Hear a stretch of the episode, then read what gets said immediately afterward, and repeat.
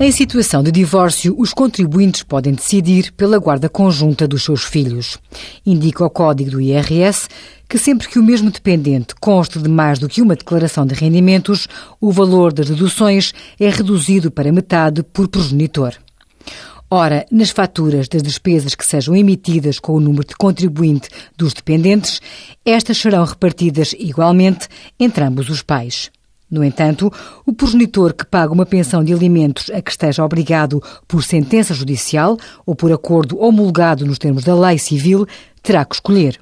Ou deduz o valor da pensão paga ao outro pai ou 50% das despesas que constam das faturas que sejam emitidas com o número de contribuinte do filho.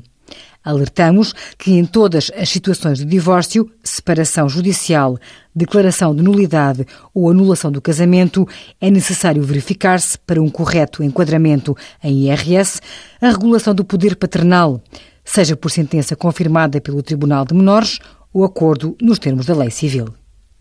Envie as suas dúvidas para conselhofiscal.tsf.occ.pt.